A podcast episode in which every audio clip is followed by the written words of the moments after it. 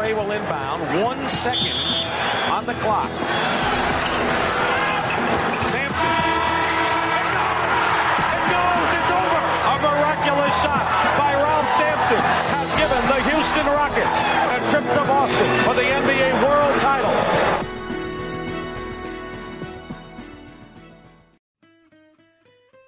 Muy buenas tardes y bienvenidos a Buzzer Beater una semana más.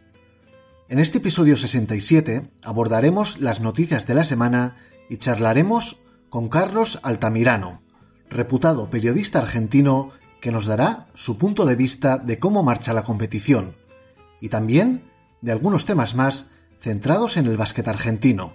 Todo esto desde el otro lado del Atlántico. Ya sabéis que un like, un comment o una suscripción al canal es suficiente para hacer feliz a quien les habla. Comenzamos ya con las noticias.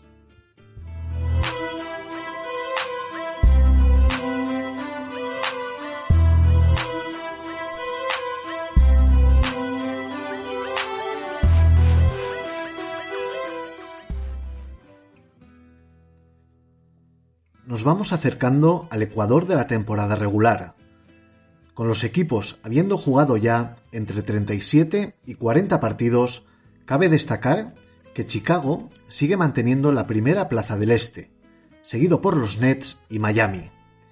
Milwaukee ha bajado al cuarto puesto en una semana mala para ellos. Todo lo contrario que unos Sixers que llevan siete triunfos del tirón y que ahora mismo ocupan la quinta posición.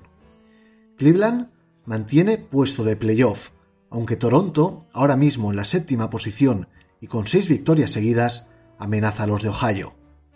Charlotte, Washington y Boston completan el top 10 del este, aunque los Knicks tienen el mismo récord que los Celtics. Cuidado porque Atlanta ya está a dos partidos del play-in y las aguas bajan revueltas por Georgia. Indiana, Detroit y Orlando cierran el este, aunque los Pistons llevan tres alegrías seguidas, y los de Florida nueve derrotas enlazadas. En el oeste, Warriors y Suns lucen el mismo balance, 39, y se mantienen arriba del todo. Utah y Memphis son sus perseguidores, pero los Grizzlies están ya a solo medio partido de los Jazz gracias a sus nueve victorias al hilo. Seis seguidas llevan los Mavs, posicionados en la quinta posición, perseguidos por los Nuggets. Lakers abre puestos de play-in y tras los amarillos, Minnesota, Clippers y unos Blazers que reaccionan ahora que están plagados de bajas. Spurs, Kings y Pelicans seguirán intentando el acceso a la décima posición, mientras que Thunder y sobre todo Rockets lo van a tener más difícil. Poco a poco van disminuyendo los casos de ausencias por protocolo. Lógicamente, porque una gran cantidad de jugadores ya ha pasado por ello y cada vez quedan menos por infectar. Uno de los últimos en caer fue hace unos días Rudy Gobert, cara visible de la llegada del COVID-19 a la NBA hace ya casi dos años. Primer recuento de votos de cara al All-Star Game. Tras el primer escrutinio, los más votados en el este son DeRozan y Harden entre los guards, en el frontcourt, Durant, Antetokounmpo y Embiid. En el oeste, Curry y Doncic en los exteriores y LeBron, Jokic y Paul George en la línea interior. Llama la atención en el este la enorme diferencia de votos entre Joel Embiid, tercero entre los interiores, y Jason Tatum, cuarto, unos 600.000. La pelea entre Harden, Trey Young y Zach Lavin por acompañar a DeMar DeRozan en el backcourt titular se presenta interesante. En el oeste, solo ya Morant puede evitar la dupla Steve Luca, ya que solo le separan 120.000 votos del esloveno. Andrew Wiggins también tiene sus opciones, ya que está tan solo 135.000 de Paul George para ocupar el puesto de alero titular. Entre los friki votos, que siempre los hay, por ejemplo, que sin haber pisado cancha en más de dos años, Clay Thompson sea cuarto entre los exteriores del oeste por delante de Booker, Chris Paul o Donovan Mitchell, que Carmelo Anthony sea octavo entre los interiores por delante de Gobert, que Kyrie Irving y Derrick Rose sean sexto y séptimo respectivamente entre los exteriores de la conferencia este, o que la Marcus Aldrich aparezca noveno por delante de Busevich. Parte de lesiones semanal. Yavonte Green, titular en los Bulls desde la lesión de Patrick Williams, estará entre 15 días y un mes ausente de las canchas por una lesión muscular. Siguen los problemas abdominales de Damian Lillard, que le han hecho perderse los últimos cuatro partidos de los Blazers y que será revaluado esta misma semana. Algunas voces alarmantes apuntan a que quizá hayamos visto ya el último partido de Dame esta temporada. Y espeluznante lesión de tobillo de Dylan Brooks ante los Clippers, que le tendrá fuera de circulación entre 3 y 5 semanas. Seguramente no vuelva hasta después del parón por el All-Star Game. Movimientos de mercado a poco más de un mes para el trade deadline. Traspaso muy menor pero que afecta al argentino Gavidec. Los Jazz envían a los Thunder a Milleoni y una segunda ronda de 2028 simplemente para tener mayor margen salarial. Oni tiene un contrato parcialmente garantizado y para hacerle hueco, los Thunder han cortado a Gavidec. Una trayectoria NBA, la del argentino, que no sabemos si ha llegado a su fin, pero que de momento se puede catalogar como una absoluta decepción a nivel deportivo, porque económicamente ha sido más que beneficiosa para él. Por cada minuto jugado, Deck se ha embolsado 20.749 dólares. De momento, el Tortuga vuelve al Real Madrid, aunque con una cláusula de salida NBA por si acaso. Los Jazz han firmado a Daniel House por 10 días ocupando la plaza dejada por Oni, y también por 10 días a Denzel Valentine. Los Pacers están dispuestos a garantizarle toda la temporada a Lance Stephenson. Exactamente el mismo caso de los Portland Trail Blazers con Dennis Smith Jr. y Los Angeles Lakers con Stanley Johnson y Avery Bradley. Bismack Millombo, firmado por 10 días por los Phoenix Suns, ha logrado que le garanticen el contrato para lo que resta de temporada. Los Suns cuentan ahora con Ayton, McGee, Jalen Smith, Villombo y el lesionado Kaminsky como jugadores puramente interiores. En cambio, los Bucks han cortado a DeMarcus Cousins pese al buen rendimiento del otrora All-Star en el equipo de Wisconsin. Todo hace indicar que Boogie firmará un contrato de 10 días con los Denver Nuggets. También James Ennis firma por 10 días con el equipo de Colorado. Marqués Chris se ha ganado un tercer contrato de 10 días con los Mavericks, mientras que Jabari Parker ha sido cortado por los Boston Celtics y Taco Fall por los Cavaliers. Traspaso entre Pistons y Nuggets. Bol Bol recala en Detroit a cambio de Rodney McGruder y una segunda ronda de 2022 procedente de los Nets. Y vamos ahora con el apartado de miscelánea. El pasado 5 de enero se celebró la ceremonia de retirada de camiseta de Dirk Nowitzki, el mejor jugador en la historia de los Dallas Mavericks. Una celebración a la que acudieron varios compañeros de Dirk en aquel año 2011, Tyson Chandler, Stojakovic o Barea, y que salieron campeones junto al jugador alemán. El mítico dorsal 41 ya cuelga del American Airlines Center.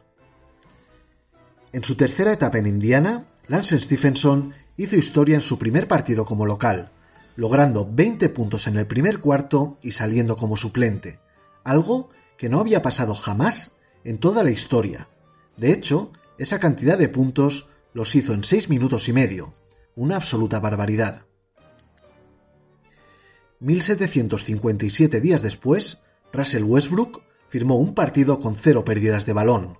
Fue ante Sacramento el pasado martes, y de este modo pone fin a una racha de 407 partidos perdiendo al menos una bola, la racha más larga en los últimos 44 años. Rodeado por la polémica, como casi siempre, Kyrie Irving debutó el pasado miércoles con los Nets. Fue en Indianápolis anotando 22 puntos en 32 minutos. Recordad que Kyrie solo puede jugar los partidos que su equipo juegue fuera de Nueva York. Y la gran noticia. 941 días después volvió Clay Thompson. Una lesión de rodilla en el sexto partido de las finales de 2019 y una rotura del Aquiles nos han privado de disfrutar de este sensacional jugador en los Warriors. Volvió el domingo pasado ante los Cavs. No se le vio nada mal físicamente, aunque quizá algo lento y con la mirilla algo desviada. Aún así, 17 puntos en 20 minutos para el Splash Brother. Y damos por concluida esta sección con los premios, en este caso semanales y mensuales. Jugadores del mes de diciembre. Por la conferencia oeste, el agraciado ha sido Donovan Mitchell, con sus 30,2 puntos y 5 asistencias por partido en el excelente 12-2 de sus Utah Jazz, mientras que en el este ha sido Joel Embiid el ganador del premio, gracias a 29,2 puntos, 11,2 rebotes y 3,9 asistencias, aunque el balance de sus Sixers no fuera especialmente bueno, 8 victorias y 6 derrotas. Los novatos del mes han sido, en el oeste y por segundo mes consecutivo, Josh Giddy de los Oklahoma City Thunder, quien ha logrado 11,8 puntos, 7,1 rebotes y 6,7 asistencias de media, mientras que en el este ha sido el jugador de Orlando Magic, Franz Wagner, quien con 19 puntos, 5,1 rebotes y 3,1 asistencias se ha llevado el premio en el último mes del año 2021.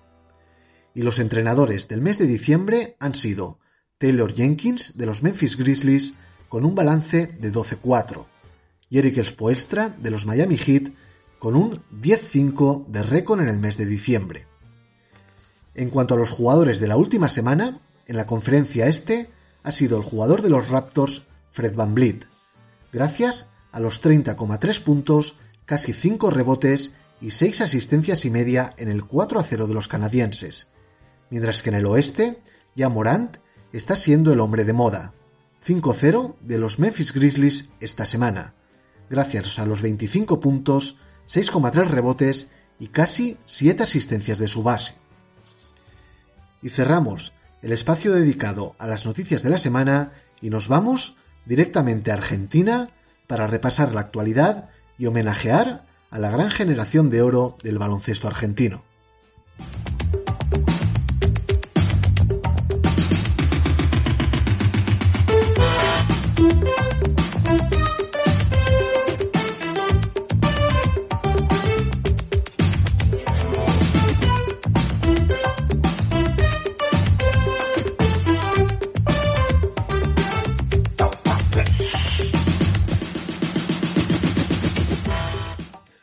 Hoy tengo conmigo a un periodista argentino reputadísimo, eh, muy conocido y para mí es un honor tremendo el que haya podido sacar un huequito en su agenda para estar en, en Bitter. Él, es Carlos Altamirano. ¿Qué tal? Buenas tardes, Carlos. Buenas, bueno, buenas noches en España, buenas tardes en Argentina. ¿Qué tal? ¿Cómo estás? Bueno, eh, gracias por, por las palabras en la presentación. Un placer estar contigo. Y siempre que es para hablar de baloncesto, aún más placer. Muy bien. Eh, periodista, narrador de, partidos NBA en DirecTV Sports y también le das al básquet FIBA. Sí, en verdad es exactamente al revés. Soy eh, periodista especializado en baloncesto y narrador eh, en DirecTV y en muchos lugares más, pero muy de vez en cuando hago NBA. de hecho, soy bastante fanático de todo lo que es el mundo FIBA y hago la Euroliga como competencia más importante y la que más disfruto. Eh, y cuando el canal, por algún motivo determinado, me exige que haga NBA, hago NBA, pero la realidad es que me gusta mucho más el baloncesto FIBA, no veo mucho NBA y, y, no trabajo mucho en NBA. Bueno, pues hasta aquí la charla de hoy en Basser Bitter. Muy buenas tardes. Nada, bueno, de todas, maneras, eh, como tenía interés en hablar contigo porque te sigo en Twitter eh, y tal, bueno, vamos a, dividir la charla en dos partes. Una, eh, un poquito de lo que es la actualidad NBA y, luego vamos a recordar o a homenajear modestamente lo que han sido los jugadores argentinos que han logrado pisar la mejor liga de baloncesto del mundo, desde el primero Pepe Sánchez hasta, hasta el último, que, es Leandro Bolmaro. Entonces, si te parece, Carlos, empezamos eh, un poco eh, con lo poco mucho que estés viendo de, de NBA, ¿cómo estás viendo esta temporada?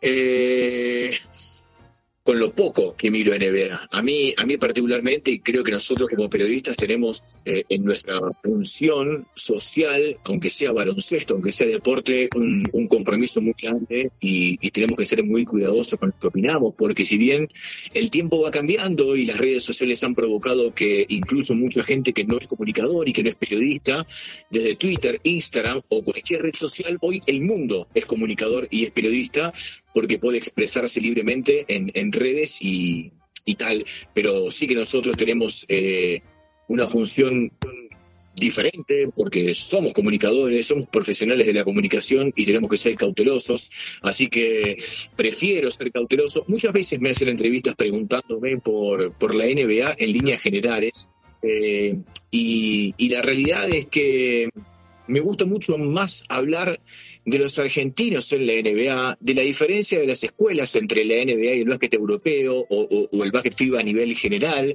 porque por supuesto que también hablo mucho sobre lo que pasa aquí en la Argentina o en Latinoamérica. Eh, intento, que, lo fui aprendiendo con el paso del tiempo. Yo ya tengo 42 años y más de 20 de profesión. Eh, en otro momento... Eh, expresaba esta típica situación de querer hablar de todo, creyendo que uno sabe de todo, y uno no sabe todo de todo. Tiene que ser muy precavido, muy cauto, hay que prepararse, hay que capacitarse, más aún en nuestra profesión.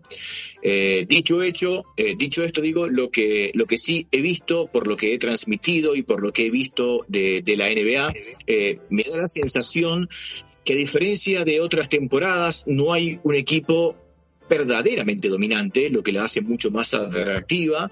Eh, hay sí muchos equipos que han, eh, que han marcado una diferencia, que ya tienen su ADN no solamente creado, sino que lo exponen en cada uno de los partidos y se nota que aún perdiendo se juega gran parte del partido como, como quieren ellos y esto evidentemente eh, está arraigado a dos partes, a la parte colectiva, hay equipos que colectivamente son monstruosos, como en el caso de, de Utah Jazz, y hay equipos que por individualidades, aún sin tener un gran roster, una gran plantilla, eh, ni por talento, ni por historia, ni por oficio, eh, ni por campeones dentro de la plantilla, sí tienen a uno o dos jugadores que pasan por un momento individual superlativo, eh, o por presente o por historia, que los pone hoy por hoy en la cima con chance, ¿por qué no? De eh, lo que sí tengo que dejar en claro es que eh, hay algunos equipos que me gusta mucho ver, que creo que sí, que son candidatos, eh, que juegan diferente. no juega igual Utah Jazz que Golden State Warriors, pero me gusta mucho ver a ambos, uno por la parte colectiva, el otro por la parte de la ascendencia que tienen determinados jugadores, en el caso de Golden State con, con Curry, y compañía, más aún ahora con el regreso de, Clay Thompson. Pero para resumir, me parece que es una temporada eh, muy, muy linda, disfrutable, porque no veo que haya uno o dos equipos muy por encima de otros. Sí, eh, yo estoy totalmente de acuerdo contigo. Eh, realmente sí que hay una diferencia entre los tres, cuatro como mucho eh, favoritos en cada conferencia. Sí que hay una diferencia de nivel respecto al quinto, sexto y tal, pero eh, no hay un equipo en el que ahora mismo eh, pudiésemos aportar, apostar nuestros dineros porque vaya a salir campeón. Porque, porque el abanico está, está muy abierto, el abanico de favoritos. Para mí los máximos favoritos eran los Nets, pero con el tema de Kyrie Irving eso les hace bajar bastante, bastantes enteros a la hora de apostar por ellos Hablabas antes, eh, y tienes muchísima razón, eh, cuando uno es profesional del medio, yo no lo soy, yo soy amateur, eh, pero tiene que tener muchísimo cuidado de lo que opina públicamente, principalmente en redes sociales y particularmente en Twitter, que es una absoluta carnicería de, de opiniones. Y a mí me hace mucha gracia, yo no tengo demasiados seguidores para lo que se ve por ahí, pero me hace mucha gracia cómo, eh, según una cuenta va subiendo seguidores, mm, y no todos estos seguidores llegan por la calidad de esa cuenta, el, protagonista de la cuenta, el dueño de la cuenta, cada vez eh, se tiene con más capacidad para opinar de lo divino y de lo humano, sabiendo que tiene detrás una masa enfervorecida que lo va a apoyar. Y seguramente está diciendo muchas veces disparates. Es la diferencia entre ser un anónimo y ser un periodista, claro.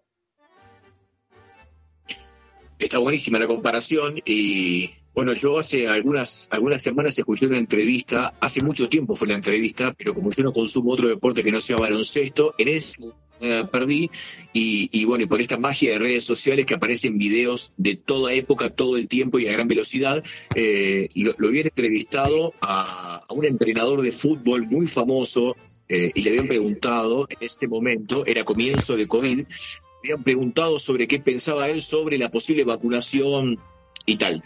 Eh, y él dijo, pregúntenme de baloncesto. perdón, pregúntenme de fútbol, pregúntenme de mi equipo, pregúntenme de mis rivales, pregúntenme de lo que quieran que esté relacionado al fútbol.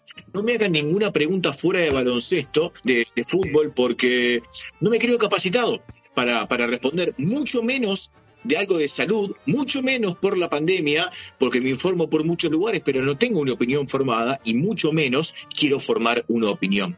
Eh, me pareció tan sensato, tan maravilloso y, tan atrás mano, por suerte, de lo que ocurre en el mundo, que, me encantó, lo adopté, ya lo había adoptado hace muchísimo tiempo, porque uno como comunicador va aprendiendo los golpes, tropezando y la función comunicar. Guardiola había sido el, el, entrenador, lo que yo venía pensando. Eh, y con de, de Twitter, carnicería, eh, hay, hay un gran conflicto, por lo menos yo lo veo mucho en Argentina y lo veo muchísimo en mi trabajo. Eh, la gente que comenta lo que otro dice en redes sociales, no comenta puntualmente en su gran mayoría lo que dice quien lo dice, sino quién dice lo que dice.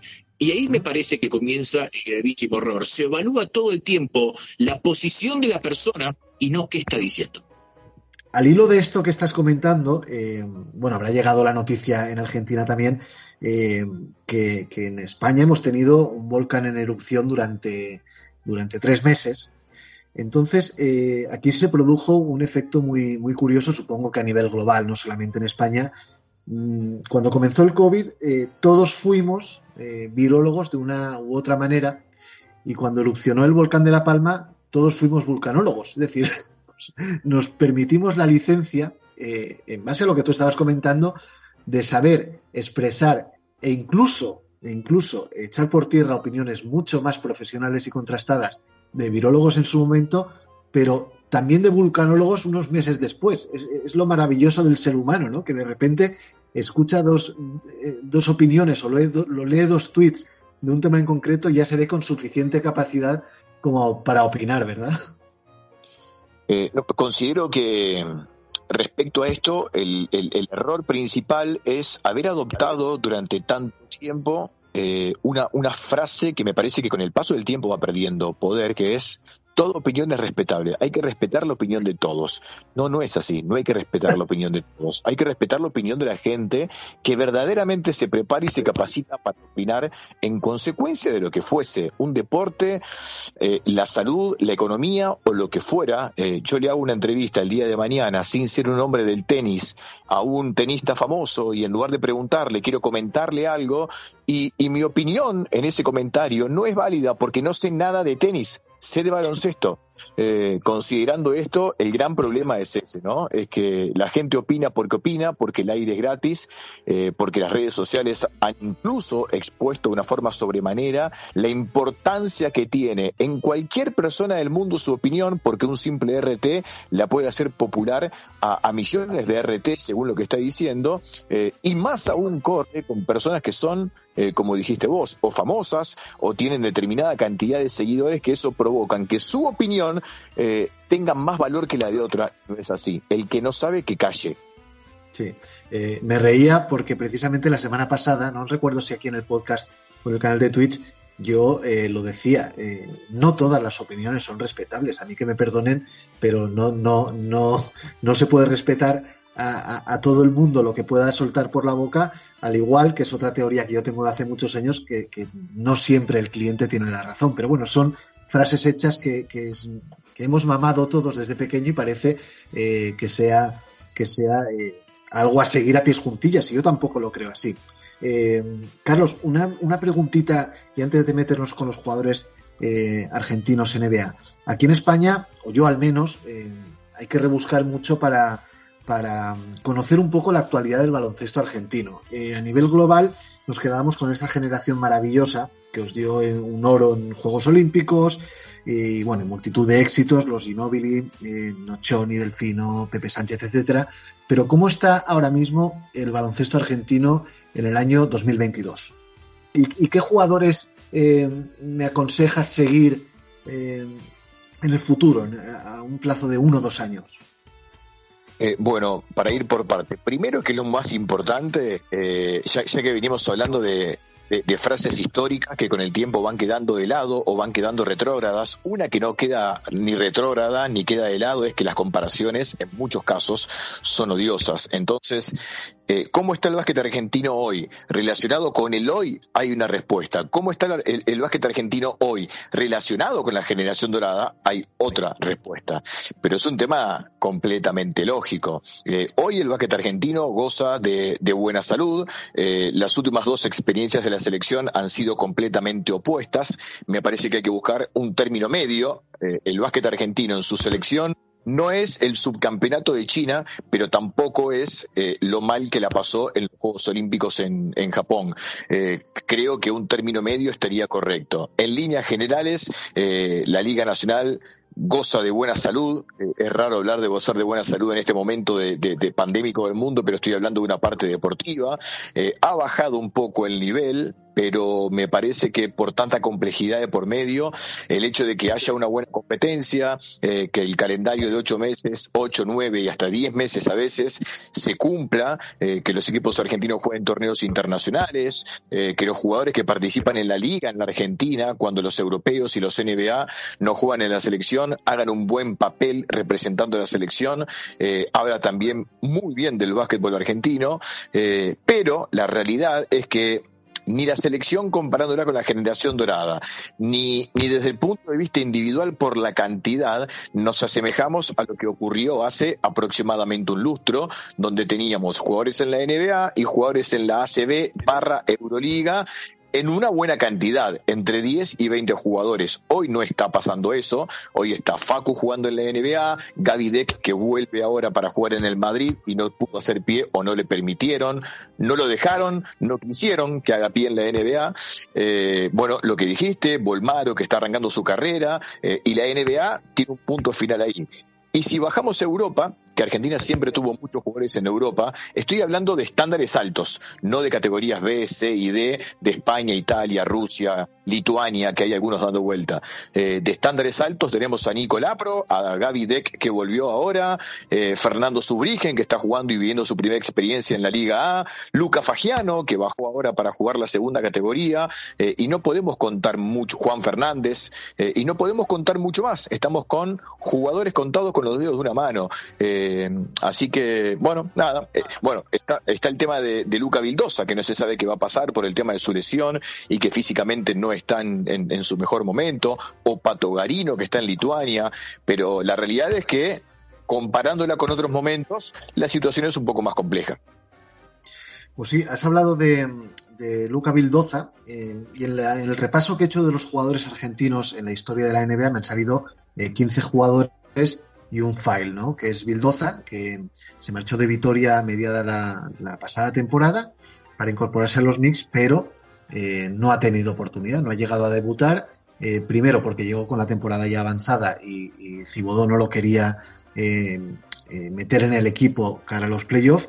Y luego una maldita lesión, pues creo que la Summer League le, le impidió hacerse un hueco en el roster. yo sí que creo que Bildoza es talento NBA y que ha tenido muy mala suerte.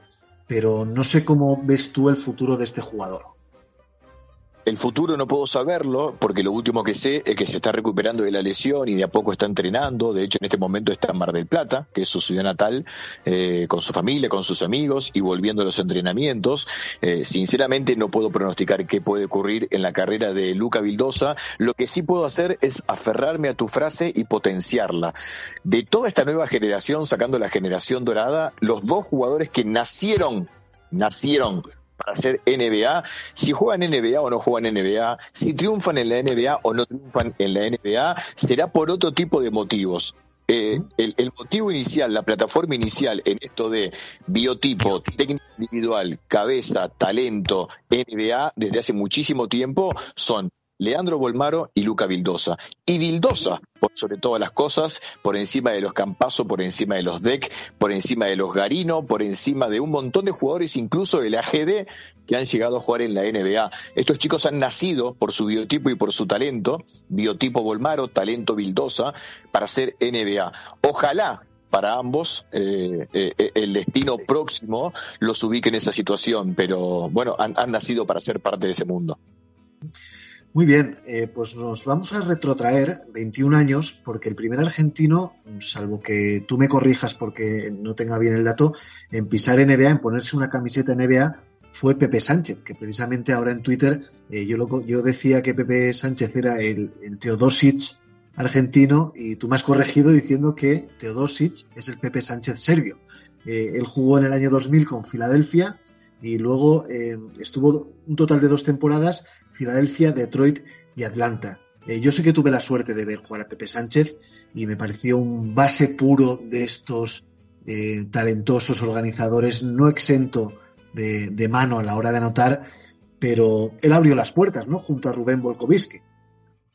Sí, es cierto, es cierto. Bueno, hay ahí una, una, una, situación rara. ¿Quién fue el primero? Porque el primero que firma contrato es el Colo Volkovitsky con los Supersonics, pero el primero que pisa la cancha por un tema de diferencia horaria cuando arrancó la temporada de la NBA, porque en Estados Unidos hay bastante diferencia según conferencia, fue Pepe. Así que entre Pepe y el Colo muchas veces se han, se han eh, eh, emitido carga, cargadas, eh, situaciones risueñas. No, que yo fui el primero, no, que yo fui, no, que yo fue, no, no porque yo, y y pero yo, bueno, nada, pero solamente una cuestión graciosa. La realidad es que el primero que pisó la pista fue, fue Pepe. Eh, me cuesta ser objetivo con Juan Ignacio porque en el 2013 yo trabajando para DirecTV y, y, él apenas se retiró, eh, fue comentarista y compartí con él muchos torneos, muchos viajes, muchas historias.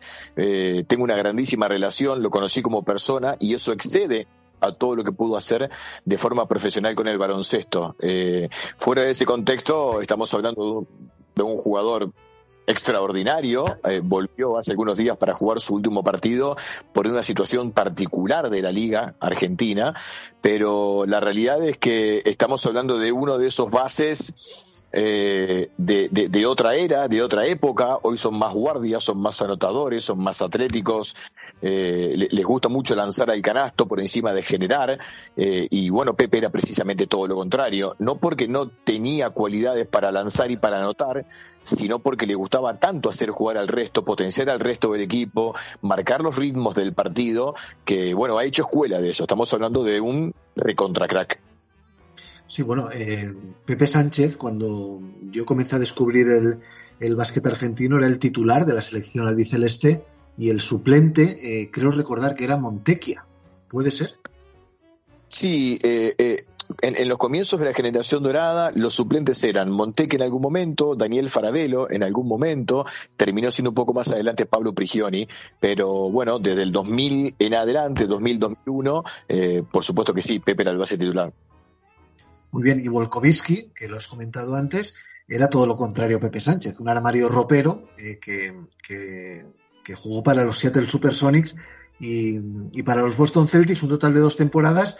Eh, eh, bueno, se puede decir que ninguno de los dos hizo lógicamente carrera en NBA, pero sí que fueron los que abrieron el melón para que, que, posteriormente, en el año 2002, rompiera todos los estándares eh, un tal Manu Ginobili, que venía ya de triunfar en Europa, eh, en Bolonia, que fue elegido con el número 57 del draft del 99 por San Antonio Spurs y que eh, estaremos de acuerdo es el mejor jugador argentino de baloncesto de toda la historia tampoco soy muy objetivo porque para mí es el deportista argentino más importante de toda la historia, no solamente el basquetbolista, pero digo que no soy objetivo porque me gusta tanto el baloncesto y no consumo otro deporte que eso me hace perder automáticamente autoridad sobre mi objetividad porque ¿quién soy yo para no decir que no puede ser Messi, que no puede ser Fangio, que no puede ser eh, Maradona u otro de otro deporte, que hubo tantos y tan buenos, Monzón en boxeo, eh, Reutemann en automovilismo, eh, hay Lucha y Mar siendo durante no sé cuántos años los mejores jugadores de hockey de todo, de todo el mundo. Por suerte hay muchos grandísimos deportistas, pero no soy objetivo porque para mí Emanuel es completamente diferente a todo. Por él, porque fui contemporáneo, porque lo disfruté, eh, porque conozco su calidad humana, porque sé de qué manera ha trabajado para durante casi dos décadas mantenerse en la élite de la élite y sobresalir siempre en cada lugar donde estuvo, eh, y con un comportamiento, con una línea, con una coherencia verdaderamente deslumbrante y, y rara por ser argentino, por esta, esta cuestión de, y a nivel internacional nos catalogan también de tener muchas falencias respecto a comportamientos. Eh, así que bueno, para mí Manu está completamente fuera de concurso. Eh, hay pocas personas que tengo fuera de concurso, eh, como me pasa por ejemplo con Michael Jordan, que para mí está, cuando se habla sobre quién fue el basquetbolista más importante de toda la historia, lo corro porque para mí no está fuera de concurso. Hablemos de quién, pero córranlo a este, que está out. para mí está out de todo. Eh, la duda es saber si Manu Ginobili es eh, o ha sido mejor jugador o es mejor persona, porque es un tío eh, que siempre se le ve con una sonrisa, siempre eh, amable, afable, y la verdad es que desde la distancia, desde aquí, desde España, mm, al menos la, la, sensación que da es que como persona es, es un 10, ¿no? Sí, bueno, lo que pasa es que para hablar de su, de su persona habría que tener con él una relación bastante amplia y bueno, yo más que de periodista jugador no la he tenido y de hecho bueno. no mucho, porque como en su momento no trabajaba tanto con la NBA, eh, no, no, no, no hice tanto foco sobre, sobre Manuel profesionalmente, pero bueno, tengo la misma sensación que vos eh, y, y, y, me parece que él ha dejado ese, ese legado tan grande por las dos cosas, ¿no? Por su comportamiento profesional y por su comportamiento como ser humano. Eh, nombrabas tú antes a, grandes leyendas del deporte argentino, Fangio Maradona, etcétera. Eh, yo como español admiro profundamente la devoción eh, que tenéis en, en, Argentina por las grandes leyendas eh, retiradas, el que sigan siendo estandartes e iconos en la sociedad argentina, cosa que lamentablemente aquí en España no pasa. Es decir, nosotros hemos tenido Pau Gasol y el recuerdo de Pau Gasol se está difuminando y en muchas ocasiones incluso eh, comienza a ser criticado simplemente por su por su manera de ser tan, tan correcta, ¿no? Fíjate qué, qué, contradicción que un deportista tan correcto como ha sido siempre Pau Gasol, aquí incluso se le esté tomando un poco como un meme, fíjate lo que te digo. Pero ahí en Argentina eh, idolatráis a vuestros héroes deporti deportivos eh, al máximo y para mí, sinceramente te digo, Carlos, es eh, una, me, me produce muchísima envidia. Bueno, es que otra de las grandes frases es que eh, uno en su tierra nunca, nunca es reconocido verdaderamente a la altura que muchas veces lo hacen afuera. Me nombras a Pau Gasol y yo te podría nombrar o retirados o no retirados a emblemas históricos del baloncesto de España.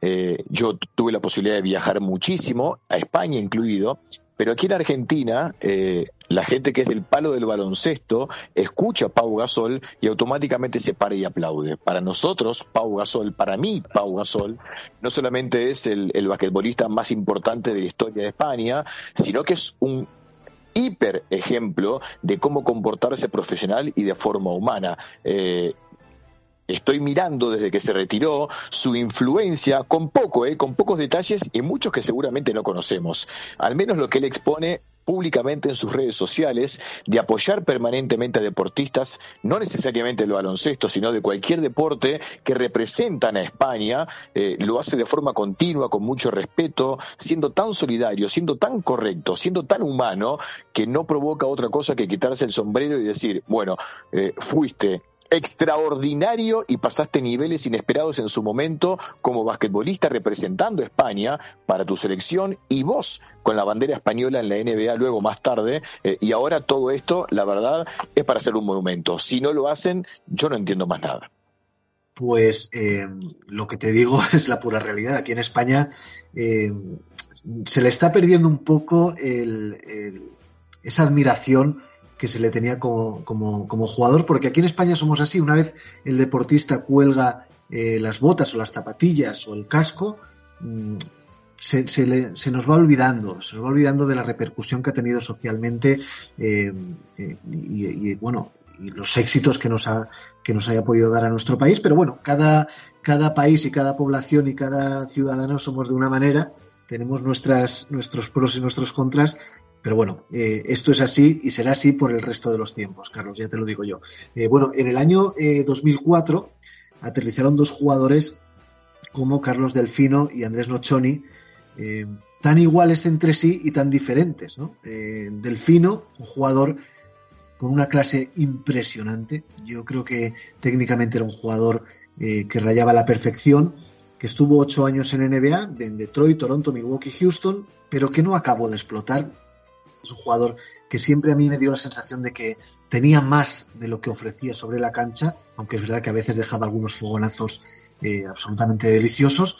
Y luego el Chapuno Choni, que también aterrizó en 2004, y que jugó para Chicago principalmente y también para Sacramento y Filadelfia, que era todo lo contrario, era puro corazón, pura garra, con un gen competitivo tremendo y bueno, eh, no dejan de ser dos eh, jugadores icónicos de esa selección maravillosa argentina y dos jugadores que hicieron gran carrera en NBA y por supuesto también en baloncesto FIBA y son en definitiva, que esto tiene que servirle para toda, para toda la humanidad como ejemplo en cualquier orden de la vida, qué diferentes formas de llegar a la élite, qué diferentes formas de ser exitoso, que todo se puede conseguir independientemente de qué fue lo que la vida te dio. La vida a Carlos Delfino le dio el don de ser basquetbolista, del primero hasta el último día de su vida, y lo sigue demostrando. Acaba de volver a la selección argentina y lo ha hecho muy bien a sus 40 años.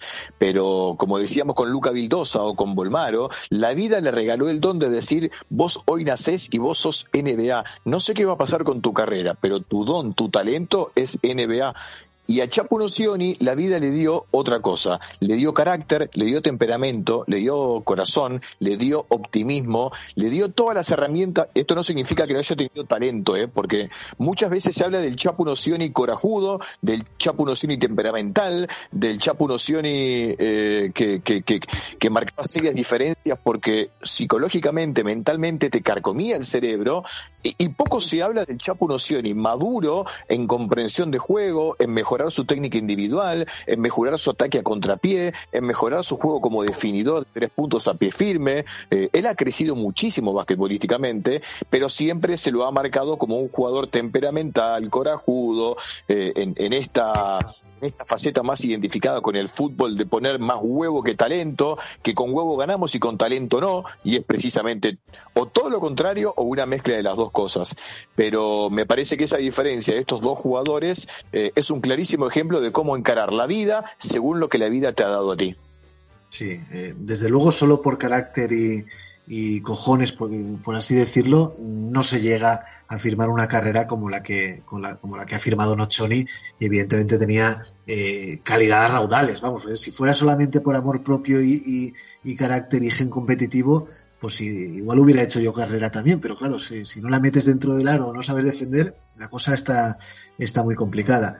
Eh, bueno, eh, y también cuántos jugadores súper talentosos que han nacido para hacer NBA no han hecho carrera en NBA o en ningún lugar, o porque no estaban predispuestos a entrenar como correspondía, o porque no tenían para situaciones límite el carácter, el temperamento y el corazón de Chapo Nocioni. Eh, yo Nocioni lo que siempre le noté es el amor eh, por el baloncesto. Y eso eh, en el baloncesto de élite y cuando eh, la calidad está tan igualada en muchas ocasiones, el que tiene amor por su profesión mm, acaba marcando las diferencias muchas veces. Sí, es bueno, es bueno el ejemplo. Eh, a mí me resultaría, no digo que no pase, seguramente habrá, eh, e incluso alguna vez escuché a un jugador de fútbol importante de la Argentina, eh, ya retirado hace mucho tiempo, que era Gabriel Batistuta, que él decía que él no le gustaba mucho el fútbol, que era más su profesión que su deporte, y, y me resultó muy particular. O cuando empecé a leer el libro de Agassi, que Agassi dijo que jugaba el tenis porque su padre se lo exigía, pero que él odiaba el tenis. Eh, no creo que sean tantos, me parece que son los menos. Yo creo que la mayoría verdaderamente juega por, por el sentido primitivo de la palabra jugar, porque alguna vez descubrieron que eso los hacía feliz sin dinero de por medio, sin viajes de por medio, eh, sin títulos de por medio, sin NBA de por medio, sin ambiciones de por medio. Sí, señor. Eh, muy bien. aquí en Valencia tuvimos la suerte de disfrutar eh, durante algunos años de Fabricio Berto, un jugador que en 2005 aterrizó en San Antonio Spurs Y bueno, él fue campeón en 2007 con los Spurs de, Duncan, Ginobili y Tony Parker. Estuvo cinco años eh, por NBA, pero eh, creo recordar que unos problemas cardíacos le retiraron. Tuvo, que poner pie a tierra y, bueno, Oberto aquí en Valencia formó una pareja fantástica con Dejan Tomasevich y era un jugador también técnicamente fantástico y con una IQ baloncestística que por entonces no se veía mucho en los hombres altos, pero que, que él la expuso al gran público y acabó por ser un jugador muy, muy querido y muy reconocido. Un fenómeno, eh, Fabricio Berto es un fenómeno en todo sentido. Eh, en la Argentina, en los comienzos, cuando él representaba a Atenas de Córdoba en la Liga Nacional, era un pivot verdaderamente exquisito y su equipo se recostaba en él porque ofensivamente sus cualidades para jugar de espalda al canasto, en poste bajo, en poste medio, en el dunker, eh, arriba del aro, que en ese momento no se veían muchos nacionales que jueguen arriba del aro, situaciones de caída de pick and roll, situaciones de alley eh, marcó una época con respecto al 5 moderno de, de, juego atlético y, y de técnica individual. Él siempre fue muy bueno pasando la pelota eh, en situación de giro y gancho para ambos perfiles. Pero lo más importante de Fabricio Berto son dos cosas. Primero, cómo se fue reestructurando, cómo fue modificando su juego a medida que fue avanzando el nivel. Porque él las ventajas que sacó en Argentina y que en algún momento llegó a sacar jugando en Valencia o en la Liga Española, sea cual fuese el equipo donde estuvo, eh, en la NBA no las podía sacar porque eran más grandes que él, eran más altos que él, eh, eran más atléticos que él, tenían más kilos que él, y ya no podía ofensivamente generar lo mismo, por lo que se reinventó y pasó a ser el jugador defensivo más importante del equipo, o en ataque, el que mejor bloqueos directos o indirectos daba para que los talentosos generen juego y metan puntos. Y para mí, en definitiva, lo más importante para todo ser humano es eso, darte cuenta el rol que ocupas en determinado momento de tu vida, en este caso equipo liga, llevándolo para, para, para el baloncesto, y reinventarte en consecuencia, porque con la misma fórmula, por cómo corre el tiempo y por cómo camina y avanza el mundo, vas muerto, vas complicado. Y Fabricio entendió eso, que a medida que fueron pasando los años, los torneos, los equipos, las ligas, tuvo que reinventarse para transformarse en definitiva a algo muy parecido que adoptó Gabriel Deck, altruismo. Yo puedo meter puntos, yo puedo pasar la pelota, yo puedo defender, yo puedo rebotear y yo puedo bloquear. ¿Soy el mejor en algún ítem? No, pero sé hacer todo. Y lo que el coach necesita para que el equipo gane de mí, yo lo doy al 100%. Sí, señor. Un profesional absolutamente ejemplar que dejó mucha huella en Valencia, también en Vitoria, eh, y que bueno, la verdad es que aquí se le recuerda con muchísimo, muchísimo cariño. Y bueno, en el año 2006 aterrizó eh, una potencia física tremenda. Eh, Walter Herman, un jugador que aquí en España también lo recordamos por algún concurso de mates cuando era jugador de Málaga, y no tuvo mucha suerte. Era un jugador, a mi modo de ver, menos virtuoso con el balón en las manos, pero físicamente tremendo. Y no sé hasta qué punto la desgracia familiar que sufrió en su momento apagó un poquito su luz. Mira, yo te lo voy a dar vuelta. Para mí es exactamente al revés. Eh, yo, entiendo, yo entiendo que cada persona toma sus problemas con la importancia que cree el problema lo merece. Me, me, me resulta muy, de, muy mal de muy mal gusto esto de andar juzgando o criticando a la persona de, eh, pero si no le pasó nada, solamente le ocurrió y pero somos todos diferentes y cada uno toma sus problemas de la manera que lo cree conveniente. El hecho de que a Walter Herman le haya ocurrido lo que le pasó en dos años consecutivos y aún así haya hecho posterior a eso todo lo que hizo, a mí sinceramente se me ponen los pelos de punta porque soy receptivo de eso, empático de eso, me pongo en ese lugar y lo más probable, conociéndome, es que no haya tenido ni ganas de respirar. Y el tipo este reconstruyó su vida, hizo, no, digo que haya hecho borrón y cuenta nueva, pero supo cómo hacer para volver a sonreír, para volver a jugar de forma profesional y hacerlo con éxito, porque si bien podríamos evaluar cuán, cuán más exitosa pudo ser su carrera, desde esa plataforma, desde lo que le ocurrió, ya todo lo que viene para arriba es ganancia. Sí, sí, evidentemente. Eh, una vez uno está eh, hundido, tocado y hundido, cualquier paso que da adelante, sea el que sea, es un éxito, por supuesto. Pero bueno, yendo, sí, sí, y, yendo a la parte deportiva, eh, estamos hablando de una persona sobrenatural, con cualidades físico-atléticas completamente sobrenaturales, no tan talentoso en el manejo de pelota, en la técnica individual, en su lanzamiento, eh, pero sí, eh, yo creo que lo más importante en Walter el, ejemplo más importante en Walter es toda la parte previa a lo que él terminó ejecutando. Me parece que su, su compromiso con el juego estaba muy, arraigado al entrenamiento. Él siempre quiso mejor, eh, ser mejor de lo que fue ayer y entrenó en consecuencia de eso. Un animal entrenando. Eh, nadie conocía más que él sus limitaciones y las escondía con, con unas cualidades de juego maravillosas, ¿no? Sí, señor. Eh, pues eh, pasamos de Walter Herman, un jugador eminentemente físico, a un jugador Luis Escola, que es eh, seguramente tras Manu Ginobili, o al menos bajo mi punto de vista, el segundo jugador argentino de baloncesto más importante de la historia. Fue elegido por los Spurs, curiosamente nunca jugó allí, pero se mantuvo 10 temporadas en, en NBA, entre Houston, Phoenix, Indiana, Toronto y Brooklyn. Y a mí me, siempre me ha dado la impresión, no sé tú qué impresión tienes al respecto, de que Scola mm, no, era feliz en la NBA. A mí me parece que el estilo de juego eh, norteamericano no casaba con, con, la manera que él tenía un poco de ver el baloncesto y que él disfrutaba más en los torneos FIBA y en sus etapas en, eh, el básquet europeo. No sería capaz de juzgar la felicidad de Luis Escola deportivamente hablando, eh, y no lo voy a decir lo que voy a decir a continuación por, por sacar yo una conclusión mirándolo jugar, sino directamente, no hay mejor fuente que esa, que por haberlo hablado con Luis Escola, o en entrevistas o de forma informal. Eh, lo que la NBA le provocó a Luis Escola con el paso de los años, porque al principio sí que no fue fácil y él sabía que no iba a hacerlo, eh, y hasta declaró que llegó un momento que no sabía no sabía qué hacer en la cancha porque era tan distinto a lo que él venía jugando, a su escuela, a su ADN, a su esencia, que se veía perdido en la cancha y que su adaptación le llevó bastante tiempo.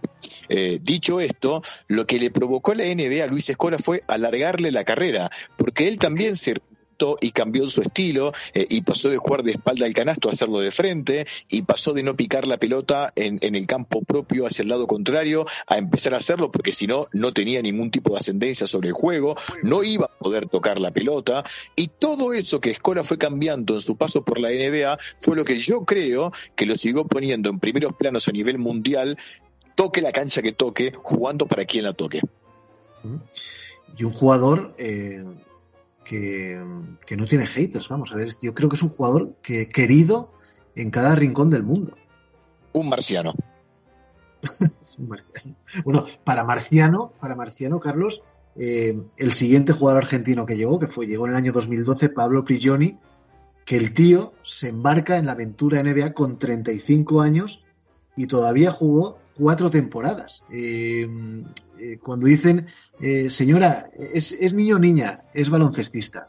O en este caso, es base, porque Pablo Prigioni, hablabas antes de Pepe Sánchez como un jugador, un base puro de los que no se llevan, y qué decir de Prigioni, que, incluso tenía quizá hasta menos talento natural para el juego, pero en cambio tenía una capacidad para entender el baloncesto y un corazón que no le cabía en el pecho y unos cojones que ni te cuento, porque muchas veces hablamos del temperamento de Chapo Nocioni por las caras que ponía Chapo Nocioni, por el lenguaje corporal de Chapo Nocioni, pero en la toma de decisiones, los cojones de Pablo Prigioni están indudablemente eh, a la altura de Chapo Nocioni por su expresión.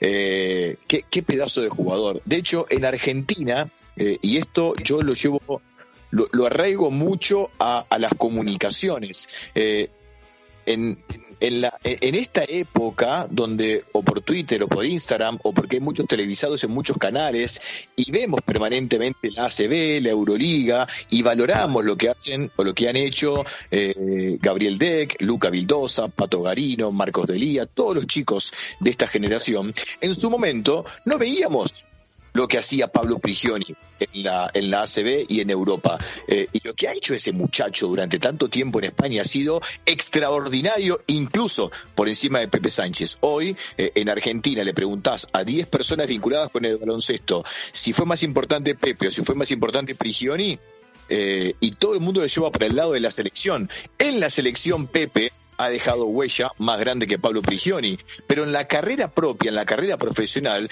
a mí me da la sensación que lo de Prigioni ha sido infinitamente superior a lo de Pepe Sánchez. Eh, ha tenido temporadas, pero maravillosas, dominando en España, jugando a un nivel realmente maravilloso y haciendo escuela de, de, su sacrificio, de su reinvención, de su lectura de juego, de su carácter. Qué pedazo de jugador, ¿no?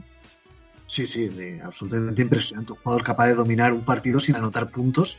Y bueno, eh, la NBA no pasó desapercibido, eh, desapercibida esa capacidad para entender el juego, que hoy día es asistente en, en Minnesota y bueno, la verdad es que un jugador fabuloso que también marcó época en Europa. Y bueno, luego tras él eh, llegaron eh, la Provítola, eh, Nico Grusino y el Pato Garino, que prácticamente no tuvieron demasiado peso en, su paso NBA. Y antes de pasar a los de hoy, para ir acabando ya la conversación, había un alero argentino, creo que se llamaba Sconocini, que no fue un jugador excesivamente reconocido que jugó en Vitoria, creo recordar, y que a mí me encantaba. Eh, ¿Puede que se llamara Sconocini, Carlos? Hugo Conocini, que es de Cañada de Gómez, de la provincia de Santa Fe, eh, era el escolta titular hasta apareció Emanuel Ginóbili. Manu era el suplente de Hugo Conocini hasta el 2000-2001. Eh, te diría que recién en el 2002, con la Argentina jugando uh, quizá en su nivel más alto. Para mí, la mejor selección argentina fueron dos, 2002 Indianápolis, 2006 Japón, muy por encima del oro en el 2004, ambos equipos, eh, pero hasta el 2002 el, el, escolta titular era Hugo Sconocini y, compartía muchos momentos con Manu en cancha, pero estamos hablando de, de, un jugador que para la selección argentina durante una década fue líder, era el jugador más importante del equipo, eh, en épocas en las cuales la Argentina tenía jugadores históricos, pero de la selección nacional, no aquellos que habían emigrado y se habían ido a España o a Italia, como el caso de, Hugo, que de hecho hizo mucha más carrera en Italia que en España. Eh, tranquilamente pudo haber pisado la NBA, desconozco cuál fue el motivo por el cual en su momento no lo hizo, era otra NBA, llegar a la NBA no era, no digo que ahora sea fácil, pero las fronteras del mundo, porque la NBA sí lo quiso para su negocio y para su disciplina, para el deporte en sí, para el nivel en sí, eh, completamente diferente. Pero sí, sí, te acordás muy bien, era, era un jugador Sí, eh, también me acuerdo de Spill, eh, que era un tirador eh, fantástico. Y bueno, vamos a los contemporáneos. tenemos ahora mismo tres jugadores argentinos en NBA. Bueno, realmente dos, Facu Campacho y Leandro Bolmaro, ya que Gaby Deck, como has comentado, ha finalizado su, su, andadura en los Oklahoma City Thunder. Y bueno, por ir acabando, Carlos, quería saber cómo estás viendo el papel de, Campazo y de Bolmaro, diferentes evidentemente porque tienen eh, distinto nivel de protagonismo en sus equipos. Eh, Campazo ya mm, enfilando ya la recta final de su carrera y yo creo que haciendo un buen papel en los Denver Nuggets y Bolmaro que de momento es una esperanza y un melón por abrir, ¿no? Que se dice por aquí. Claro, hay una gran diferencia, es, es, es precisamente una, una expresión opuesta, es el que recién llega con toda su vida deportiva por delante y el que llegó de grande, no tanto como Prigioni, pero sí que de grande como Facu, por merecimiento, por ambición, eh, por carisma, por desearlo, por tanto ir a buscarlo, que va a cerrar su carrera de esa manera, eh, o, va a empezar a ponerle fin a su carrera de esa manera. Yo no sé cuándo jugará en NBA y si después volverá a Europa, a la Argentina. No sé qué era Facu, sinceramente, pero sí que ya está más en las últimas que en las primeras. Eh, Volmaro está en la escuela. Eh, está aprendiendo, está conociendo el mundo NBA, la escuela americana, porque pese a que su biotipo le permite tener esa esencia de juego americano, no significa que se haya criado jugando en escuela americana, sino en la escuela argentina barra europea. Así que, bueno, está descubriendo ese mundo NBA con lo que significa descubrir, con lo abarcativo que es descubrir el mundo NBA eh, desde todo punto de, vista. Coincido con lo que dijiste sobre Faco Campaso. Me parece que su participación es buena. No, no, no, no hay nada por abajo de eso y sería exagerado hablar por encima de eso. Eh, él tiene una capacidad de asimilar el lugar al cual está llegando, de hacerse afectos por su carisma, eh, que le permite que luego en la cancha todo fluya de una forma más natural. A otra persona que es más introvertida, tal vez le cueste un poco más. Él tiene una esencia, un don de persona, una manera de ser tan carismática, tan abierta, tan enamoradiza, que provoca que lo que, lo que le cueste, el resto lo ayude. Cae tan bien, agrada tanto, no a todos, ¿eh? doy fe, porque en España sí que hay mucha gente que no lo quiere, básicamente los que no son del Madrid y los que eran del Madrid al principio no lo querían. Pero bueno, tiene ese poder de convencimiento, ¿no? De, de, es como que le encanta que le digan no vas a poder. Ah, no voy a poder, toma. Sí, a mí es un jugador eh, para mí admirable, ¿no? Con esa, eh, ese físico, lógicamente muy corto de estatura para, para el baloncesto en general y NBA en particular, y que a base de, de, agallas y, de mucha calidad, porque el Facu tiene muchísima calidad, se ha hecho un hueco en la rotación y, bueno, para mí más que bien, ¿eh? de momento su, su etapa NBA. Aquí en España eh, mucha gente pensaba que por el mero hecho de haber triunfado en el Madrid y que la NBA lo llamó, eh, iba a anotar 20 puntos y dar 10 asistencias. No, digan, no. Este, este jugador necesita un proceso de, de aclimatación a un nuevo mundo, le llega ya mayor y bueno, para mí eh, una buena actuación de, del Facu Campazo y bueno, Volmaro eh, con la esperanza de que se haga un hueco en la rotación de los Timberwolves poco a poco porque calidad tiene y bueno, quizá tengamos que hablar tú y yo de aquí dos o tres años para ver cómo ha ido transcurriendo su carrera, ¿no? Sí, sí, totalmente, coincido, coincido. Eh, lo que hay que entender de, de Facu es que es que no, es que no va a ser Chris Paul. Los que, los que seguimos la carrera de Facu y vimos su evolución permanente y sabemos qué es lo, eh, lo, que es capaz de hacer, tampoco hay que irse por las ramas. Y, estoy completamente convencido, y Deck es un ejemplo, eh, y Manu Ginobili es un ejemplo, es que hay momentos que la vida te da posibilidades, eh, te ponen en el ring y te quitan el banquito, y alrededor del ring pasan un montón de cosas que influyen directamente eh, en, en, lo que vos puedas hacer de forma cortoplacista. Deck cayó a un lugar donde no tuvo la posibilidad, no le dieron la posibilidad de demostrar si él podía jugar o no en la NBA. No sabemos si Deck es NBA o no es NBA porque no tuvo la fortuna de caer en el equipo indicado, en el momento indicado, con el cuerpo técnico indicado, con el entrenador indicado y vaya a saber uno desconociendo cuántas cosas más, porque lo que ocurrió fue raro. No, no sabemos si verlo deportivamente, económicamente, es raro. Y hasta te diría, conociéndolo a él, injusto. Pero bueno, no se juzga lo que los demás hacen porque no deja de ser un negocio y es su negocio. Eh, Facundo Campazo entró en un lugar donde fue bien recibido, donde tuvo en esa rotación con tantos perimetrales, con tantos guardias, apenas llegó la posibilidad de mostrarse, tal vez a otro no se lo hubiesen dado, lo pusieron arriba del ring y miércoles que se puso los guantes. Lo ha hecho y lo está haciendo eh, realmente, realmente bien. Eh, pero bueno, eh, han, han, pasado cosas en el camino entre la temporada pasada y esta temporada, con tantas lesiones, con tantas ausencias en todo el perímetro de Denver, que Facundo Campazo tuvo la posibilidad, aún habiéndoselo ganado, de que lo pongan 25 minutos en la cancha y responder en consecuencia. Deck no tuvo esa posibilidad. Sí, señor. Y es verdad que, que a la NBA no es tan importante quién llega, sino dónde llega. Al final eh, es un devenir eh, y hay muchísimos factores alrededor de, del jugador que te marcan la carrera. Eh, don Carlos Altamirano, muchísimas gracias de todo corazón por haberte pasado por Basser Bitter, haber sacado un huequito en tu agenda y nada, desearte lo mejor. Nos seguimos en Twitter y bueno, aquí tienes las puertas abiertas para cuando quieras. No, encantado. Ha sido un placer siempre que sea de, baloncesto y con, y con mucho respeto. Encantado. Verdaderamente me, me, me, provocó mucha alegría que me hayas contactado. No es natural hablarnos a tanta distancia, no por las herramientas que sí lo permiten, sino por porque bueno, estamos en mundos diferentes, en ligas diferentes, eh, y, y, poder debatir de baloncesto, hablar de baloncesto, está, está buenísimo. Tengo mucho arraigo por la escuela europea, por lo que te dije. Me gusta mucho más lo que pasa por la ACB y por la Euroliga que lo que ocurre con la NBA. De hecho, mis viajes para, para ir a hacer eventos son casi siempre Europa o a la Copa del Rey eh, o a la ACB que a ver partidos de la NBA. Así que admiro mucho todo lo que pasa por España, admiro mucho el baloncesto español. Eh, creo que hay muchas coincidencias con lo que ha pasado con las elecciones, con, con lo que pasó con la Argentina. Eh, así que nada, todo lo que venga por esas tierras para mí es un placer.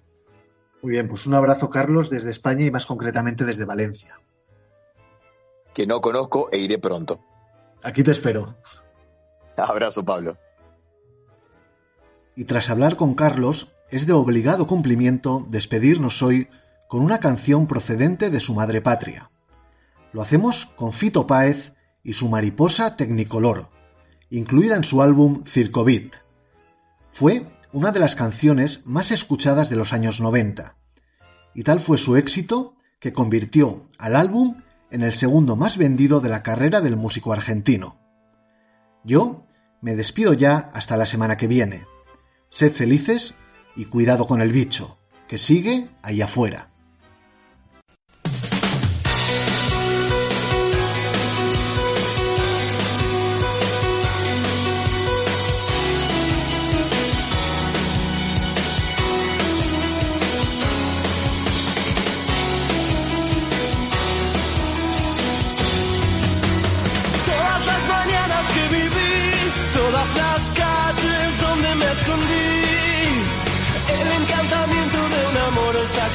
De mis madres los zapatos del charol.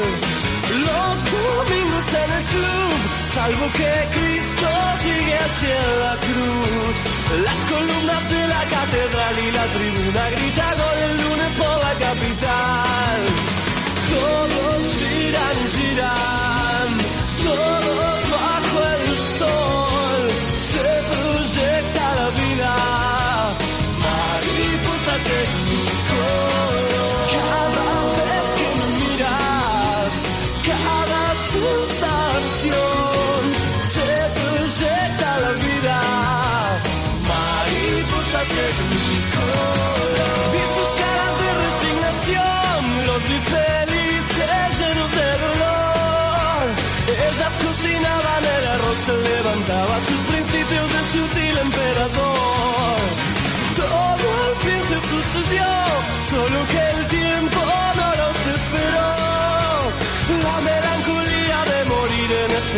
de vivir sin una estúpida razón. Todos giran, giran,